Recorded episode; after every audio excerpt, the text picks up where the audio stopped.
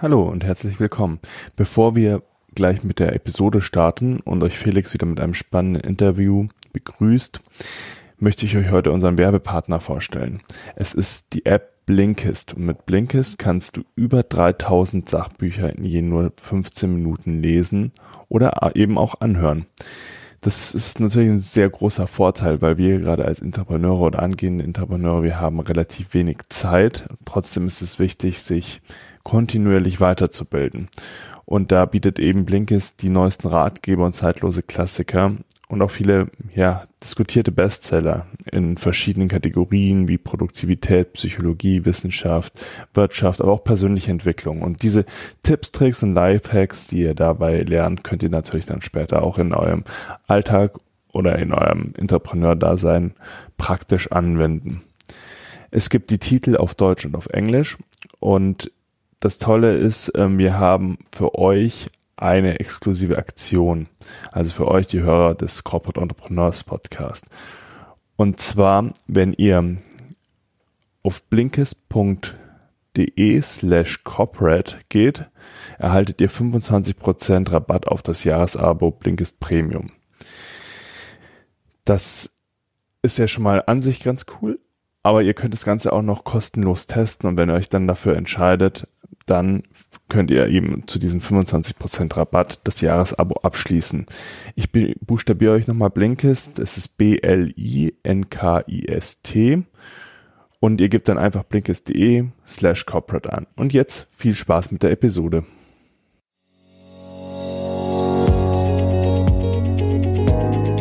Du hörst den Corporate Entrepreneurs Podcast, der Podcast für Intrapreneure und Macher in Corporate Startups. Und jetzt viel Spaß mit der heutigen Folge.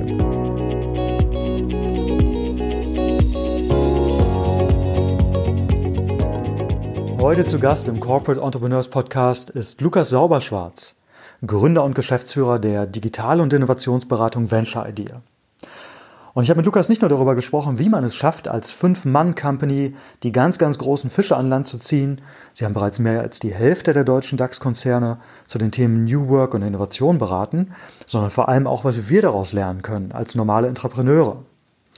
Was ich aber tatsächlich sogar noch ein bisschen spannender finde, ist die Tatsache, dass sie über diese Themen nicht nur reden, sondern das Ganze auch wirklich leben. Und Venture Ideas so aufgestellt haben, dass sich die Firma ihrem Leben anpasst und nicht sie sich der Firma. Und was das heißt? Wie das geht, wie man im Winter in Kapstadt sein Büro aufschlagen kann und warum man auch mal ein halbes Jahr im Campervan verbringen kann, darüber haben wir geredet. Viel Spaß in der neuen Folge des Corporate Entrepreneurs Podcast. Ja, herzlich willkommen zu einer neuen Folge im Corporate Entrepreneurs Podcast. Heute mit Lukas Sauberschwarz, Gründer und Geschäftsführer von Venture Idea und ich bin hier in einem ganz, ganz, äh, ganz, ganz erstaunlichen Büro. Wir sind hier in der Düsseldorfer Altstadt in einem windschiefen Fachwerkhaus, unten eine Bar. Äh, man hat das Gefühl, man kommt hier gar nicht wirklich irgendwo in einen büroähnlichen Teil, aber es ist, es ist der Fall. Ich bin hier, äh, freue mich hier zu sein. Lukas, danke, dass du dir die Zeit nimmst. Ja, hat mich sehr gefreut, dass du angefragt hast. Lukas, ihr äh, seid Venture Idea. Was ist das? Wir haben uns vor, vor vielen Jahren darauf spezialisiert, Innovationen im Kontext äh, komplexer Großkonzerne auf, auf dieses Thema zu fokussieren. Und äh, das ist im Prinzip das, was wir vor allen Dingen machen. Mhm. Das war die Marketingantwort. ja. was, was macht ihr wirklich? Also was, was, steckt, was steckt dahinter? Ja, wir haben über die Jahre jetzt einen eigenen, eine eigene Methodik, einen eigenen Prozess ähm, erfunden. Mhm.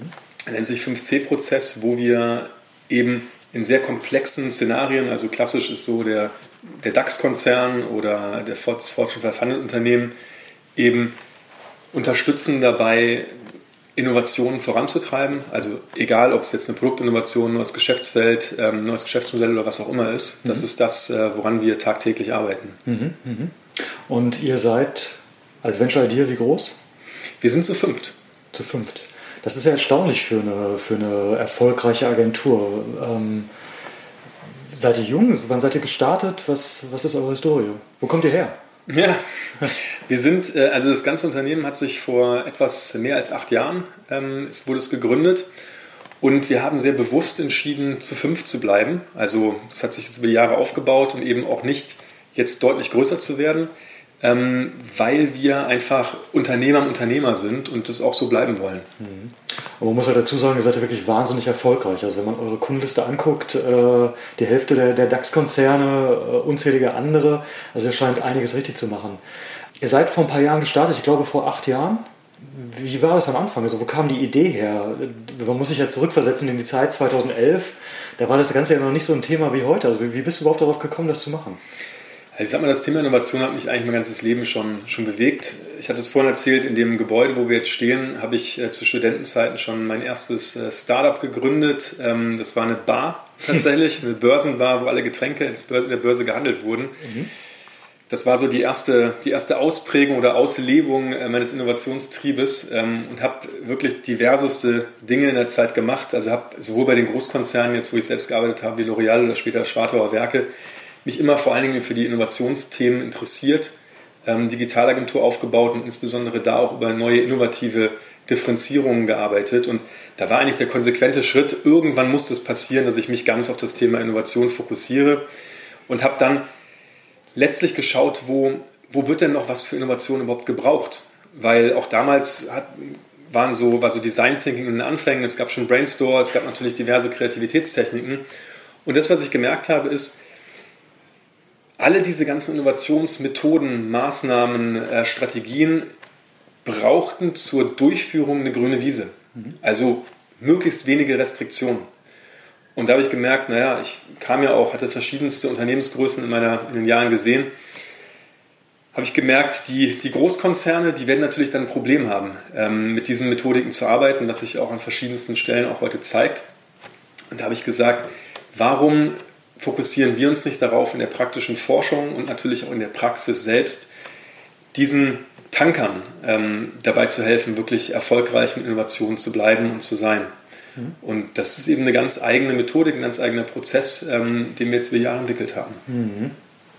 Und ähm, ja, die Frage, die ich mir stelle, ist, äh, wie gesagt, nochmal zurückgegangen in der Zeit 2011, du bist sagen wir, Innovationsfan, bist begeistert, bist gefühlt ein paar Tage vorher noch der, der Inhaber einer Bar in der Düsseldorfer Altstadt. Ähm, wie legt man los? Also wie seid ihr auch an die, an die ersten Kunden damals gekommen? War das ein Thema, was so heiß war, wie es heute ist? Oder musstet ihr, also wie habt ihr das gemacht? Und das ist ja auch gerade ein Thema, vielleicht nochmal noch mal den Dreh hinzugefügt, den viele Corporate Startups als Vorteil haben, dass sie nun die starke Brand im Hintergrund haben und den Kundenzugang. Das hattet ihr offenbar damals nicht. Ja, absolut. Vor allen Dingen in der Zeit, äh, wo wir gegründet haben, sagen wir mal, der Spruch, den wir wohl am meisten gehört haben, ist, ähm, Ideen haben wir genug, das Problem ist die Umsetzung. Und es ging ja noch damals so weit, da war noch das Thema, also da wurde auch eher über Ideen als über Innovation gesprochen, muss man auch sagen. Da war diese Begrifflichkeit noch nicht so, noch nicht so besetzt. Und wenn es darum ging, innovativ zu sein, wurde meistens ein Pitch gemacht mit verschiedenen Beratern, Dienstleistern, wie auch immer. Und das ganze Konzept, was hinter dem Pitch lag, das wurde ja nicht bezahlt, sondern es war immer die Umsetzung dann. Also wenn du den, den Zuschlag bekommen hast, durftest du umsetzen. Jetzt wollten wir aber nur konzeptionieren und nicht umsetzen. Das ist natürlich eine problematische Angelegenheit. Wir haben ja das gelöst. Also zum einen ähm, hatte ich ja viele Jahre auch in, in verschiedenen Setups gearbeitet, ähm, hatte natürlich ein entsprechendes Netzwerk dann auch zu auch großen Corporates. Und äh, ich habe vom Prinzip angeboten, ähm, ich sage mal eine Art Kostprobe. Also ich habe mir ein Briefing abgeholt für ein relevantes, auch strategisches Innovationsthema, auch bei den ganz großen Unternehmen, also von Deutsche Post bis L'Oreal. Und habe angeboten, das Konzept oder verschiedene Konzeptrouten zu entwickeln. Und bezahlt werden musste nur, wenn tatsächlich eines der Konzepte umgesetzt wurde. Und äh, das Erstaunliche war zum einen erstmal, dass ähm, viele große Unternehmen wirklich mitgemacht haben. Das hatte mich sehr gefreut. Und zum Zweiten, dass wir ich glaube, im ersten Jahr haben wir fast ausschließlich mit diesem Geschäftsmodell agiert. Und es gab von, ich weiß nicht, x solcher Projekte, die wir gemacht haben, nur ein einziges, ähm, was tatsächlich nicht bezahlt hat, sprich auch nicht umgesetzt hat. Und auch das hatte, hatte letztlich nur dann eher politische Gründe, als jetzt, ähm, dass es an einem Konzept gescheitert ist. Mhm. Also im Prinzip so ein bisschen das, das Erfolgsrezept, was ja auch für, für Intrapreneure vielleicht umsetzbar ist, erstmal einen gewissen Zugang zu Kunden zu haben, über ein Netzwerk, vielleicht was bestehende Kunden sind, zeigen, wo man herkommt ähm, und dann einfach auch das Risiko für den Kunden irgendwo gering zu halten. Denn selbst wenn man ein internes Startup ist, muss man sich ja trotzdem noch beweisen. Und wenn ich das richtig verstanden habe, habt ihr es ja so gemacht, wir haben gesagt, ihr habt gesagt, hey, wir können das gut, das und das bieten wir euch an. Und wenn ihr es aber nicht umsetzt, bezahlt ihr auch nicht. Also sind die erstmal kein Risiko eingegangen, überhaupt mit euch zu reden. Absolut. Zusammengefasst, ja? Exakt. Und das Schöne ist eben, wenn in der Sekunde, wo ich dann einmal diesen Kundenstamm aufgebaut habe und entsprechende Cases habe und eine Kredibilität über die Marken, mit denen wir zusammengearbeitet haben, kann ich dann natürlich relativ schnell umstellen und plötzlich eine Dienstleistung, die vorher gar nicht vorstellbar war, für Konzepte in dem Sinne, ähm, Innovationskonzepte auch Geld zu bezahlen, genau so ein Modell dann auch fahren. Wir sind eingangs, äh, und ich hatte es vorhin gesagt, weil wir gerade im Vorgespräch darüber gesprochen hatten, äh, darauf eingegangen, dass ihr in Anführungsstrichen nur fünf Leute seid. Mhm. Kannst du dazu noch was sagen? Also welche, welche Stärke ist das auch oder was, was ist der Hintergrund? Denn man erlebt das ja, ich weiß nicht, wie du das siehst, aber so in dieser Start-up-Welt und auch viele, die die nur so von außen betrachtet, dass so die, die Maßstäbe für Erfolg eigentlich sind, wir müssen jetzt x 100 Leute haben und das am besten innerhalb von vier Monaten und ähm, ja, und Gewinn und Umsatz ist auch so eine Sache, aber wir wollen erstmal groß wirken. Ihr seid ja einen anderen Weg gegangen und wenn ich das richtig verstanden habe, auch so ein bisschen aus deiner, aus deiner persönlichen Historie. Ja, also das ist, es lässt sich ganz gut erklären an dem Setup, wo ich vor acht Jahren stand. Ähm, wir haben da auch in, dem, in unserem aktuellen Buch Good Job drüber geschrieben, wo das eigentlich, wo diese Anfänge auch herkamen. Und man muss sagen, nachdem ich im Großkonzern, im Mittelständler, im Startup selber gearbeitet habe, nachdem ich in diversesten Branchen, also von Kosmetik bis E-Sport unterwegs war und in allen möglichen Setups vom Praktikanten zum Chef, sage ich mal, immer wieder festgestellt habe, dass sich nicht wirklich alle für mich relevanten Wünsche und Ziele vereinbaren ließen. Also es war immer ein Kompromiss. Ich, ähm, ich beschreibe das ganz gerne mit dem, mit dem Bowling-Spiel, wo der erste Wurf, Wurf geworfen ist, alle, alle Pinsen abgeräumt, bis auf den ganz rechts und links. Ich muss mich also entscheiden. Und diese Entscheidung habe ich immer als sehr, als sehr negativ erlebt. Also ich entscheide mich, sagen wir mal, für, für ein, ein sicheres Einkommen gebe dafür Freiheit auf. Ähm, ich entscheide mich vielleicht für, für sehr großen Erfolg und dafür leiden vielleicht Familie und Freunde. Also das ist immer so ein, eine Kompromisslösung. Und ich habe mich gefragt, ob man nicht eine, ich sag mal, Spielstrategie entwickeln kann, ähm, mit der man diese Gegensätze zusammenbringen kann. Und daraus ist in der Grundidee Venture ID entstanden. Ich hatte das vorhin gesagt, die Mission, die wir, die wir haben, ist, ähm, dass Venture ID uns ein glückliches Leben ermöglichen soll. Das geht auf diesen Gedanken zurück, dass wir gesagt haben, warum sollen wir in, diesen, in den Gesetzen, die sich in der Arbeitswelt so geprägt haben, kann man die nicht ändern? Denn dieses Gesetz, was heißt, der Mitarbeiter oder die Mitarbeiter dienen dem Unternehmen, lässt sich das nicht umdrehen, weil in der Sekunde, wo das Unternehmen für den Mitarbeiter arbeitet, und das ist letztlich das, was sich in, diesem, in dieser Mission von uns ausdrückt, kann ich ja die, sind ja plötzlich die Gesetze des Mitarbeiters maßgebend und seine oder unsere Ziele und Wünsche. Und wenn wir sagen, wir wollen all diese Dinge gleichzeitig haben, na, dann muss das Unternehmen das entsprechend halt ermöglichen. Und in dieser Form agieren und arbeiten wir jetzt seit vielen Jahren. Und das ist auch ein Grund ähm, für die Zusammensetzung mit nur fünf Personen, weil für mich war ähm, immer wichtig, dass ich eben, ich sag mal, Leben und, und, ähm, und Arbeit in einen sehr guten, in einen harmonischen Einklang bringen kann. Und ich habe eine Familie, ich habe zwei Kinder. Ähm, für mich war wichtig, dass ich, sage ich mal, auch die Themen vorantreiben kann, die mich persönlich, beruflich und, und in welchen Formen auch immer treiben und wenn ich jetzt, ich habe das selbst in meinem letzten Unternehmen mit 100, mehr als 100 Mann erlebt, wenn ich dann 24 Stunden, sieben Tage die Woche beschäftigt bin, eigentlich nur damit, so ein Unternehmen zu skalieren, dann fällt einfach ganz, ganz viel runter. Mhm. Und ich habe irgendwann mal festgestellt, dass ähm, dieser, dieser Erfolgswunsch, ähm, der viel mit Skalierung ist, also das, das Buzzword eigentlich des, unserer Jahre aktuell, ähm, dass Skalierung sehr viel mit ähm, über die Mitarbeiter heute gelebt wird, zumindest in Dienstleistungsunternehmen. Und es ist ganz spannend, wenn man mal das Gedankenspiel geht und sagt, was ist eigentlich, wenn ich nicht über die Mitarbeiter skaliere? Kann ich dann nicht skalieren oder ist die Skalierung einfach dann eine andere? Und wir haben festgestellt, wir wollen skalieren, wir wollen ähm, unsere, unsere Gedanken, unsere, unsere Überlegungen, unsere Methodik wirklich in die Welt bringen, so viel wie möglich Unternehmen helfen, Mitarbeitern helfen, ähm, Menschen helfen, äh, letztlich, gerade wenn es um die Work-Themen dann geht. Und Müssen wir jetzt von 5 auf 500 Mitarbeiter gehen? Nein, wir können beispielsweise auch anfangen, Bücher zu schreiben, unsere Gedanken, unsere Methoden eben der Welt auf diese Weise zur Verfügung zu stellen. Wir können Whitepaper schreiben, Gastbeiträge schreiben, wir können der Presse stärker aktiv sein, Podcasts machen. Wir können, was wir jetzt dann auch angefangen haben, in die Executive Education gehen, wie beispielsweise jetzt am Management Institut St. Gallen. Also es gibt ganz, ganz viele Wege zu skalieren, ähm, ohne die Mitarbeiterzahl zu, zu erhöhen und dementsprechend viel mehr das zu tun, was wir auch ähm, einfach im Kern machen möchten. Mhm. Ähm, finde ich insofern sehr, sehr spannend. Erstmal, dass ich das auf eine gewisse Art und Weise mutig finde, das als, äh, als Digitalberatung wirklich so zu fahren, mit der Konsequenz, die das auch so hat. Mhm. Und vielleicht auch mit, dem, äh, mit den Ressentiments, die einem dann entgegenschlagen, vielleicht auch auf Kundenseite. Auf der anderen Seite finde ich es aber auch super spannend, weil es ähm, genau die Themen berührt, die am Ende ja New Work sind, mhm. ähm, die auch mich mit meinen Büchern, mit dem Vier-Stunden-Startup und dem Ende der dummen Arbeit äh, beschäftigt haben, als ich sie geschrieben habe oder immer noch beschäftigen, logischerweise.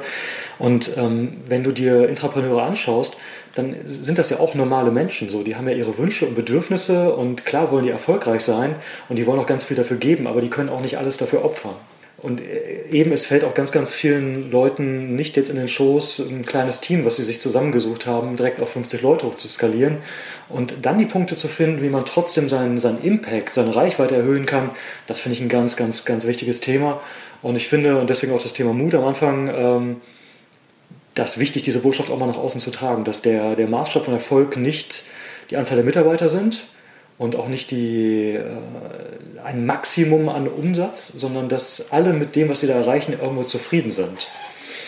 Ja, und was, was ganz interessant ist, ich hatte von Anfang an dieses Ziel, mit den ganz großen Playern zu arbeiten. Also wirklich dieses, dass wir jetzt mit der, über der Hälfte DAX-Konzerne gearbeitet haben, ist nicht ein Zufall, sondern ist wirklich ein sehr stark geplanter Schritt gewesen, weil ich einfach Lust habe auf strategisch sehr relevante Projekte. Ich will vom Prinzip und wir alle hier Venture hier die, ich sag mal, großen Räder drehen.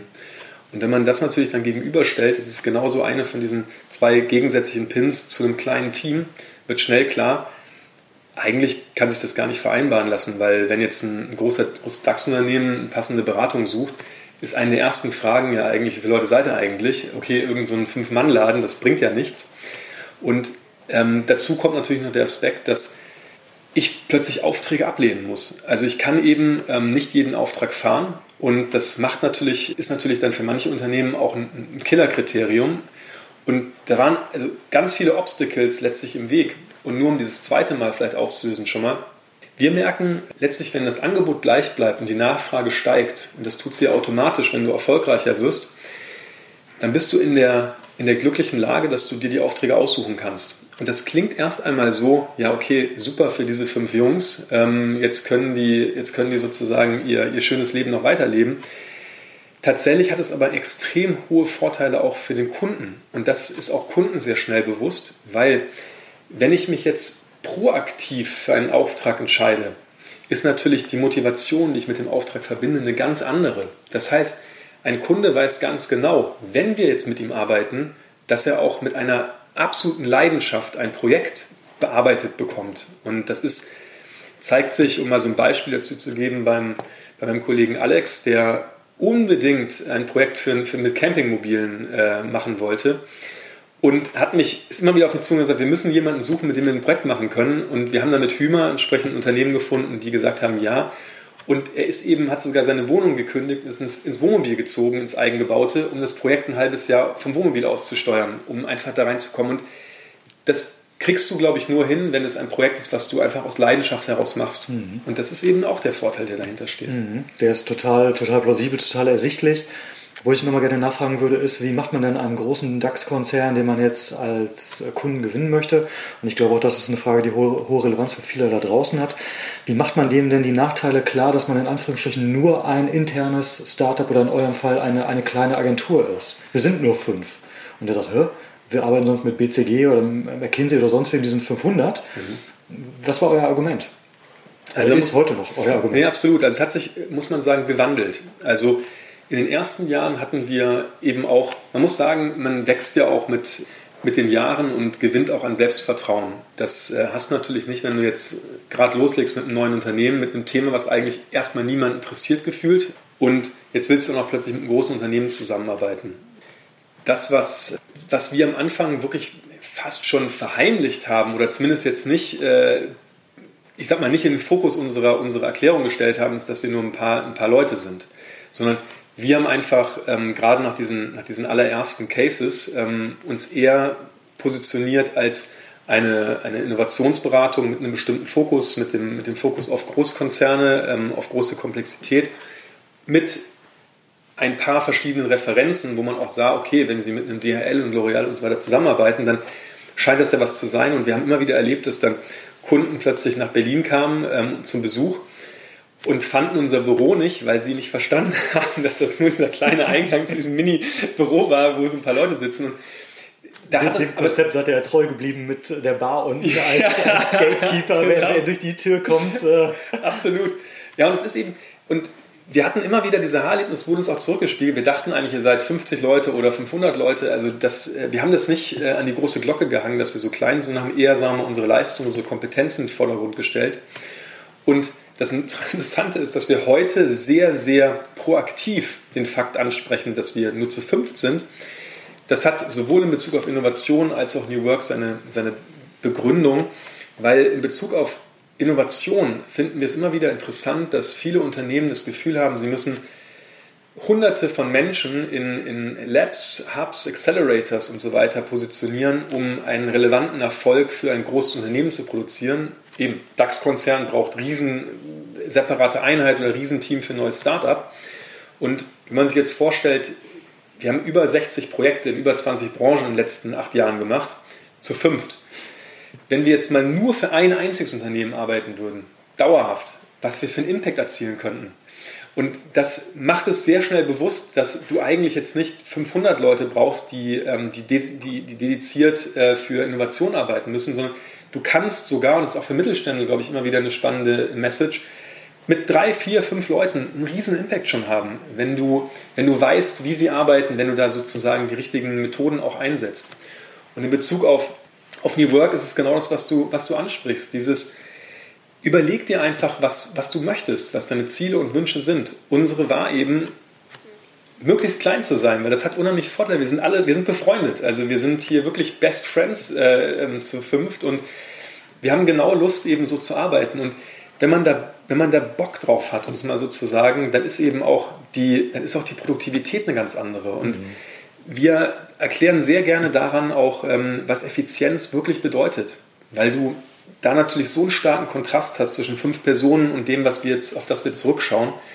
Auch das zeigt wieder, was, ich sag mal ganz, ganz banal, ein glücklicher Mitarbeiter eigentlich für eine Kraft entfalten kann.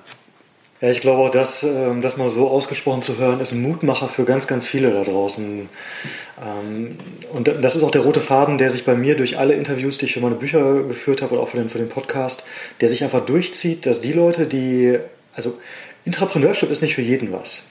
Aber die, die das wirklich mit der Ernsthaftigkeit betreiben, erleben so einen Push ähm, und plötzlich fühlt sich Arbeit nicht mehr nur wie Arbeit an, sondern es ist ein bisschen das Ende der dummen Arbeit. Ähm, bisschen polarisierend, aber im Prinzip ist das so. Und es passieren Dinge, die man sich am Anfang nicht vorstellen konnte. Ja. Es ist interessant. Also, was mich immer so fasziniert hat, wir haben, ich hatte mal irgendwann, habe ich, hab ich so, einen, so einen Leitspruch für mich so gefunden, der, ähm, den, sagen wir mal, viele meiner Freunde gar nicht mehr hören können. Das Leben wird vorwärts gelebt und rückwärts verstanden. Und das hat sich eben auch für mich mit Venture Idea an so vielen Facetten gezeigt. Das, äh, das war auch der Grund für das, für das Buch Good Job, weil wir gemerkt haben, warum warum sind wir eigentlich in der Form mit dem, was wir machen, erfolgreich? Und haben dann eigentlich retrospektiv geguckt, was sind denn die Dinge, die wir gemacht haben? Und haben das eben zusammengebracht mit Forschungserkenntnissen etc. Und eine ganz entscheidende Erkenntnis, die wir gewonnen haben, ist, dass es mittlerweile über 200 Studien gibt, die sich damit beschäftigen, welche, welchen Effekt eigentlich ein glücklicher Mitarbeiter auf Produktivität hat. Mhm. Und ähm, da gibt es eine ganz spannende Metastudie, ähm, die diese über 200 Studien mal zusammengefasst hat. Und da heißt es, ein glücklicher Mitarbeiter ist 31% produktiver und dreimal so kreativ. Und wenn man sich das vor Augen führt, merkt man schnell, dass es, sagen wir mal, nicht nur aus Mitarbeitersicht spannend ist, ähm, daran zu arbeiten, glücklich zu sein. Also wenn du jetzt zum Beispiel die klassischen Entrepreneure ansprichst, sondern eben auch aus Sicht des CEOs das wahrscheinlich der noch größte zu hebende, ähm, das größte zu hebende Potenzial der nächsten Jahre sein könnte, am Glück der Mitarbeiter zu arbeiten, um dadurch eben auch deren Produktivität zu erhöhen. Es ist natürlich die Gefahr bei solchen Themen, ähm, gerade wenn man mit, äh, mit Management spricht, dass es so den, den Beigeschmack des, des Esoterischen irgendwie auch, auch in sich hat. Dass Leute sagen, naja, glückliche Mitarbeiter, also wir haben ja andere Probleme. Ähm, wir hatten im Vorgespräch über, über New Work und KPIs auch gesprochen. Mhm. Und das finde ich, find ich höchst spannend, weil es höchst relevant ist, das aus dieser Esoterik-Ecke irgendwie rauszuholen. Und äh, ein Satz, den ich in meinen Vorträgen häufig sage, ist, ähm, Startup Spirit ist nicht, ist nicht der Kickertisch und es sind auch nicht die gelben Sitzsäcke. Richtig. Das sind Symbole einer Kultur, aber es ist nicht die Kultur. Was, was sind deine Gedanken dazu? Sind wir schon so weit, dass wir wirklich auch New Work-Themen messen und, und dadurch auch steuern können? Nein, also ich glaube, das sind, das sind verschiedene Aspekte, die, die es da zu berücksichtigen gilt. Zum einen glaube ich, dass ähm, über viele Jahre natürlich ein Image von, ich sag mal generell so Organisationen und Personalthemen ähm, aufgebaut wurde, dass es eben nicht messbar ist, sehr qualitativ ist, ich sage immer so, ein bisschen fuzzy ist einfach. Ähm, und dementsprechend auch bei den, bei den Vorständen und Geschäftsführern schnell das Gefühl aufkommt, ja, ist ja schön, dass ich irgendwie jetzt für Mitarbeiterzufriedenheit noch sorgen soll, aber ich habe eben, ne, wie du sagst, ein bisschen andere Probleme. Und es gilt, die, das Mindset dahin zu verändern, wie ich es eben auch eingangs gesagt habe, dass, dass aus CEO-Sicht das vielleicht der spannendste Hebel der, der nächsten Jahre sein könnte ähm, in Bezug auf Umsetzen, Profit und so weiter. Also nur um ein Gefühl zu geben, ich weiß nicht, ob dir, ob dir Glassdoor was sagt, von uns gibt das Konunu, ähm, das international Konunu, wo über einen Fünfjahreszeitraum beispielsweise das in der Index der Best Places to Work von Glassdoor mal gebencht wurde gegen, ähm, gegen den S&P-Index, also die 500 größten Unternehmen, und sich gezeigt hat, dass über fünf Jahre hinweg die größten Unternehmen ähm, outperformed wurden, und zwar massiv von den Best Places to Work. Also einfach in der Relation von, von Wachstum und Co. Und da geht es ganz stark einfach wirklich um, um Wert, um Umsatz, um Profitabilität. Und da gibt es wahnsinnig tolle Studien in verschiedener Form zu, äh, wo man sehen kann, nein, dieses Thema glücklicher Mitarbeiter ist nicht einfach was, was nice to have ist, sondern es hat direkten Einfluss auch auf relevante Faktoren. Wir zum Beispiel untersuchen gerade parallel wissenschaftlich ähm, mit, zusammen mit der Catch Business School, dem SGMI und und auch eigenen Logiken die direkten Zusammenhänge. Also was sind wirklich die Hebel, die es jetzt gibt? Weil das eine ist die Korrelation glücklicher Mitarbeiter zu Erfolg im weitesten Sinne. Das wurde in ganz, ganz vielen Studien untersucht.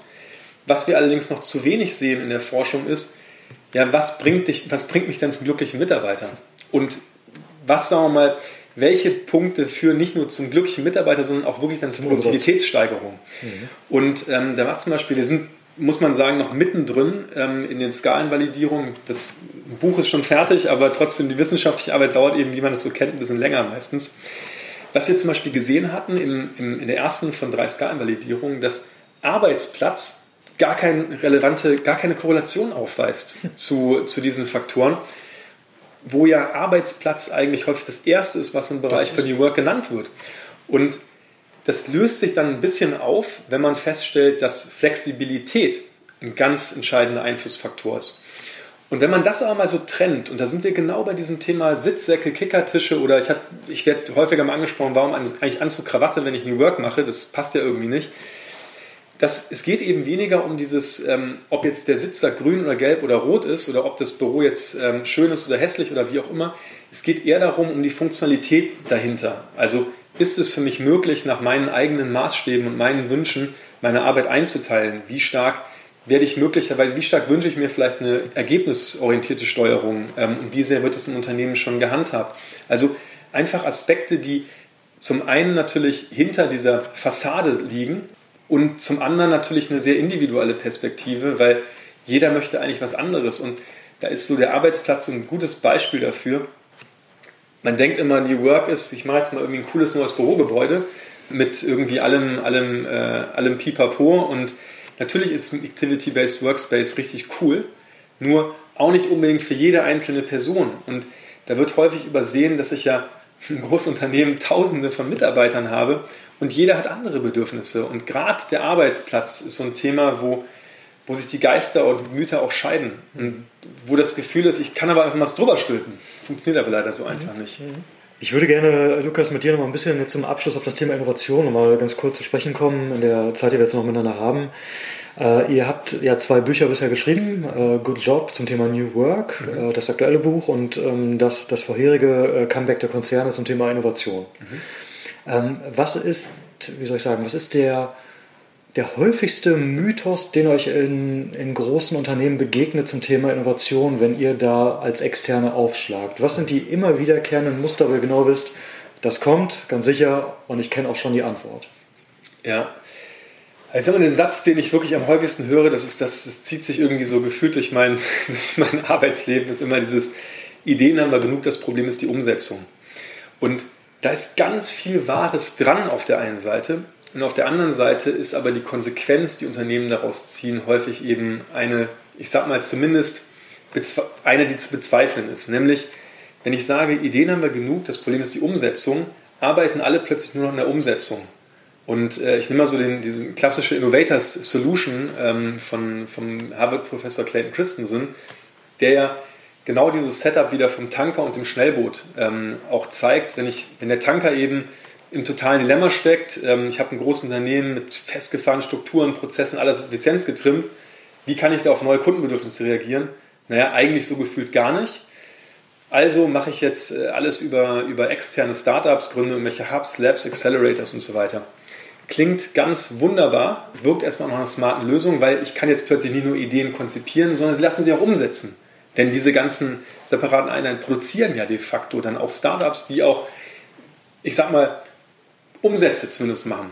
So, das, was allerdings ähm, nicht ganz berücksichtigt wird, ich sag mal so, ähm, vielleicht als Beispiel, lass doch mal so, so einen Tanker gegen ein Startup äh, oder einen Tanker gegen Schnellboot auf der Strecke Hamburg-New York antreten. Haben wir mal ausprobiert, also beziehungsweise mal, mal, theoretisch durchdacht. Der Tanker braucht sechseinhalb Tage für die Strecke, ein Speedboot einen Tag. Und da wirkt es natürlich nur sinnvoll zu sagen, ja, und dann lass uns doch auf die Speedboats setzen, wenn es um schnelle Veränderungen geht. Nur, wenn man mal überlegt, wie viel Ladung so ein Speedboat transportieren kann im Vergleich zum, zum Tanker, stellt man dann gleichzeitig fest, dass das Speedboat 831.000 Mal diese Strecke fahren müsste, um die gleiche Ladung zu transportieren. Und das ist, wenn man es jetzt mal in, in, Zahlen übersetzen will, das, was äh, eine Studie von Bain auch herausgefunden hat, die Chance von einem Startup für ein Großunternehmen oder aus Sicht eines Großunternehmens relevanten Wertbeitrag zu erzielen, liegt bei 1 zu 17.000. Wenn ich es allerdings aus den Stärken des Kerngeschäfts, also de facto mit dem Tanker selbst schaffe, äh, steigen diese Chancen ums über 2000-fache auf 1 zu 8. Und das ist der Aspekt, auf den wir uns sehr stark fokussiert haben, wo wir leider immer noch feststellen, dass sehr, sehr viele Unternehmen gefangen sind in einer sehr stark vom Silicon Valley getriebenen Denke, ähm, rein kundenzentriert mit Design Thinking und Co. oder eben diesen separaten Einheiten zu agieren. Und interessant ist auch, dass Clayton Christensen selbst bei der Innovator Solution gesagt hat, es ist nicht die perfekte Lösung, aber ich weiß eben auch keine bessere. Und das äh, ist erstaunlich, dass trotzdem, sagen wir mal, alle DAX-Konzerne und viele große Unternehmen mittlerweile eben auf diese Strategie setzen, die de facto nur sehr bedingt erfolgsversprechend ist. Mhm. Aus meiner Sicht ist es äh, zumindest in vielen oder sagen wir in manchen Unternehmen so, dass die schon verstanden haben, dass es diesen Unterschied gibt mhm. Ähm, und einen Weg gehen, ja, um jetzt mal da im Bild zu bleiben, die schicken die, die Speedboote vor, die sind nach einem Tag da, gucken, kommt da überhaupt was, kommt da überhaupt ein Geschäftsmodell, fahren nach einem Tag wieder zurück, ähm, sind immer noch dreimal so schnell wie der Tanker und schicken dann das nächstgrößere Boot los und skalieren auf dem Weg, den sie erstmal für sich gefunden haben. Also Stichwort äh, Market, Product Market Fit und Traktion im Markt. Und das ist ja bei euch im Buch auch ein, auch ein Thema, wo ihr auch eine Abgrenzung sagen wir, zum, ihr sagt nicht das Ende der dummen Arbeit, ihr sagt aber so ein bisschen das sinnlose, sinnlose Startup-Gehabe. So, mhm, ja? genau. ähm, kannst du auf den Weg nochmal ein bisschen eingehen? Das Interessante ist eigentlich, wir hatten eine sehr, ich sag mal, ich sag mal, eine sehr negative Meinung ähm, ursprünglich zu dem Thema äh, separate Einheiten auf Basis dieser ganzen auch wissenschaftlichen Erkenntnisse, die es dahinter gibt. Und äh, haben die in gewisser Weise revidiert, auch im Laufe des, des Prozesses des Buches, weil, wenn man sich das mal im Detail anschaut, hat eine, eine separate Einheit unheimlich gute Voraussetzungen, erfolgreich das große Unternehmen in Richtung Innovation voranzubringen. Denn dort sind super talentierte Leute, ähm, da sind die, das ist einmal ein Verständnis dafür, wie ich kundenzentriert arbeite. Da ist ein Verständnis dafür, wie ich Lean Dinge teste und voranbringe. Da sind super, super Kontakte schon zu externen Netzwerken und so weiter und so fort. Es gibt aber eben ein paar Dinge, die aktuell noch, ähm, ich sag mal, fehlerhaft praktiziert werden, so würde ich es ausdrücken. Und einer der Aspekte ist die, die Zielsetzung von solchen Einheiten. Da gibt es auch spannende Erkenntnisse, dass über die Hälfte dieser knapp 190 Einheiten, die es in Deutschland gibt, ähm, gar kein einziges wirtschaftliches Ziel auf der Agenda haben. Und ich sage, naja, ist ja nett, wenn Sie an digitaler Transformation und Disruption und neuen Geschäftsmodellen arbeiten. Das ist ja alles kein Selbstzweck. Und ich sag mal, gerade in Shareholder-getriebenen Unternehmen kann ich das zwei Jahre machen, vielleicht wenn ich Glück habe, drei oder vier, wenn ich eine schöne Marketing-Story erzählen kann. Aber irgendwann muss ich mir die Frage stellen, ja. was ist der Input und was ist der Output? Mhm. Und da, da scheitert es eben dann häufig daran. Und deswegen werden diese Einheiten, haben dann häufig gar keine Zukunft, obwohl sie eigentlich diese Zukunft bräuchten. Weil natürlich arbeiten sie an spannenden Themen für die nächsten fünf bis zehn Jahre, nur sie kommen häufig gar nicht so weit, weil sie unter anderem eine zweite Herausforderung nicht meistern, nämlich zu sagen, ich muss eigentlich auch kurzfristigere Leuchttürme schaffen. Häufig sind aber die Zielsetzungen sowieso schon auf zehn Jahre angelegt, schon schwierig. Und ein zweiter Aspekt, den ich da immer wieder sehe, ist, dass, dass die, der Gedanke da ist, ich fahre eben raus, ich bleibe bei deinem Beispiel und, und gucke mal, was da Spannendes ist. Also klassischerweise, ich habe äh, Strukturen mit hunderten von Mitarbeitern, die in Silicon Valley, in, in Tel Aviv, Berlin und so weiter sitzen und die treffen da tolle Startups, machen dann tolle POCs und kommen dann irgendwann zurück ins Kerngeschäft und sagen, hey, äh, wir müssten eigentlich jetzt mal dieses oder jenes Thema nach vorne treiben. Und ich sag mal, psychologisch gesehen, eine Idee, die nicht von mir selbst ist, ist eine schlechte Idee. Und dementsprechend funktioniert das in der Regel nicht. Ich kann mit der tollsten Überlegung kommen, sie lässt sich in der Regel, also ich finde häufig gar keinen Sponsor dafür. wenn man sich jetzt mal so ein Unternehmen wie Weira zum Beispiel anguckt, den, ähm, den Accelerator von der Telefonica, die machen diesen einen Aspekt einfach anders. Da ist der Geschäftsführer Christian Lindener ist in, äh, im erweiterten Vorstandskreis und anstatt jetzt rauszugehen und nach tollen Startups zu suchen und zu sagen, ich habe hier was Tolles, geht er auf die Business ähm, Unit Leiter zu, versucht mit denen gemeinsam zu verstehen, wo, was, was würde euch eigentlich nutzen tatsächlich und sucht dann ein passendes Startup. Und dadurch ist eigentlich schon der POC garantiert. Sowohl für Startup natürlich toll, als auch für das Unternehmen toll, als auch für den Accelerator, der wirklich dann mittlerweile geschafft hat, vom Cost zum Profit Center zu werden. Mhm. Und das ist eben so ein, so ein ganz klassischer Fehler, der, der häufig gemacht wird, dass man versucht, und um das vielleicht mal anders auszudrücken, möglichst weit weg vom Kerngeschäft zu agieren, möglichst auch separat von dem Tanker, also auch physisch, am besten so weit wie möglich weg. Es sind aber ja genau die die unfair advantages, die du hebeln willst, die im Tanker schon liegen, die du nutzen musst, um wirklich einen großen, impactvollen äh, vollen Erfolg auch zu haben. Und da dementsprechend würde ich sagen, wenn da noch ein paar Lerneffekte Lern, ähm, eintreten und ein paar Dinge verändert werden, können das die erfolgskräftigsten ähm, Teile im Unternehmen werden. Mal gucken. Das aus meiner Sicht, äh, ich unterstreiche völlig, was du sagst, aus meiner Sicht ist das dann ein iterativer Prozess. Also erstmal rausgehen, erstmal relativ frei denken, aber dann auch hin und her zwischen der, der normalen Stammorganisation und dem Schnellboot oder der externen Einheit äh, und einfach iterativ, weil sonst geht, genau wie du sagst, der, der unfair advantage verloren, den ich, den ich immer habe. Genau so ist es. Nochmal ganz kurz für, für die Hörer, ähm, die es gerade aufgeschnappt und nicht, äh, nicht zuordnen konnten, POC, Proof of Concept. Ah ja, genau. Ja. genau. Gut, das wollte ich noch mal kurz dahergeschoben haben. Äh, Lukas, ähm, ich sage das hin und wieder in, in meinem Podcast, ähm, wenn ich nach einer halben Stunde das Gefühl habe, ich könnte noch anderthalb Stunden weiterreden, ähm, dann ist das immer ein ganz gutes Zeichen, dass es den Leuten da draußen auch was gebracht hat und Spaß macht. Ähm, wir neigen uns zum Ende zu. Ähm, erstmal ganz, ganz herzlichen Dank. Es waren, glaube ich, sehr wertvolle Insights und sehr, sehr mutige, außergewöhnliche Statements, die man auch nicht, äh, nicht immer kriegt. Hat mir, hat mir großen Spaß gemacht. Zum Abschluss noch ein ähm, paar sagen wir, Rapid-Fire-Questions. Mhm, gerne. Wenn du den Satz zu Ende bringen möchtest, Innovation ist für mich. Die größte Leidenschaft. und das glaube ich dir auch sofort. Doch, wenn man, wenn man hier steht und äh, ich habe vorhin euer Team kurz kennengelernt, ähm, das ist nicht eine Marketingfloskel, das ist so. Ja. Sehr cool. Du hast wahnsinnig viel gelesen, auch jetzt in Bezug auf die Recherche oder auch im, Rahmen deiner Arbeit in, in St. Gallen. Welche, welche Ressourcen oder Bücher kannst du äh, zum Thema Corporate Entrepreneurship empfehlen? Vielleicht, wenn du magst, Top-Level, vielleicht aber auch für, für wirklich den Macher. Also was ich weiterhin, ähm, seitdem ich es gelesen habe, immer wieder gerne empfehle, ist die ähm, Vier-Stunden-Woche. Also von Tim Ferriss. Das ist, auch wenn es vielleicht nicht direkt im Unternehmenskontext ähm, passiert, ein unheimlich, ein unheimlich spannendes Werk, was, was ganz viele Facetten einfach von erfolgreichen Startups zusammenbringt und und auch vor allen Dingen ganz viel Lust darauf macht. Das ist ja auch wichtig. Mhm.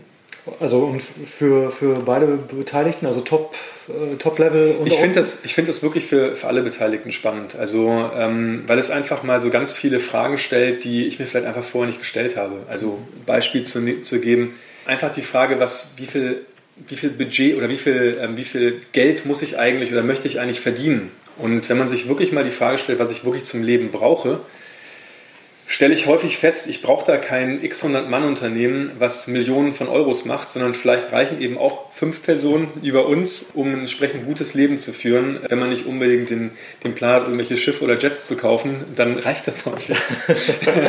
Für ein kleineres Schiff auf dem Rhein könnte, könnte, könnte es ja auch so reichen. genau. Ähm, wunderbar, letzte Frage. Jetzt hast du dann leider schon ausgeschlossen, dass ihr ein 100-Mann-Unternehmen äh, werdet innerhalb der nächsten paar Monate, aber angenommen, ich möchte mit euch in Kontakt kommen, äh, sei es, weil ich mich als, äh, als Mitarbeiter oder potenzieller Mitarbeiter vielleicht für euch interessiere oder wie kann man mit euch in Kontakt kommen? Wie findet man euch im Netz? Also am einfachsten www.venture-idea.com und da gibt es auch ein Kontaktformular und ähm, ich kann versprechen, jede einzelne Message wird da sehr schnell gelesen und beantwortet und wir sagen immer, wir suchen keine, keine weiteren Personen ähm, als Mitarbeiter und doch hat es zum Beispiel der Marc Parra, der jetzt neu reingekommen ist, äh, trotz all dieser Hürden geschafft, letztes Jahr zu uns zu kommen. Also es geht doch. Äh, wir schreiben die Geschichte auch im, im, im Buch Good Job kurz, ähm, was der Hintergrund ist. Und wir freuen uns wirklich generell über jeden neuen Kontakt, also fürs Netzwerk. Wir haben immer wieder Themen, wo wir, wo wir eben mit extern zusammenarbeiten wollen, möchten, können und äh, dementsprechend die, der Aufruf, meldet euch. Ich freue mich auch über jeden Kaffee einfach äh, mit, mit spannenden Erkenntnissen. Und äh, wenn es nicht über die Webseite ist, seid ihr auch im äh, sozialen Netz irgendwo unterwegs? Klar, wobei ehrlicherweise ähm, dann eher in den, in den, einzelnen Personen. Also wir haben zwar eine Facebook- und eine, eine LinkedIn-Seite für Mensch ID, aber da würde ich wirklich empfehlen, einfach sonst mich direkt anzusprechen. Lukas Sauberschwarz ähm, auf LinkedIn, Facebook, Instagram, wo auch immer ähm, findet man mich und äh, gebt mir einfach Bescheid. Großartig. Lukas, ganz, ganz herzlichen Dank fürs tolle Interview. Danke ebenso. Wenn du dich jetzt mit anderen Corporate Entrepreneuren vernetzen möchtest, dann komm doch in unsere Community. Den Link dazu findest du in den Show Notes.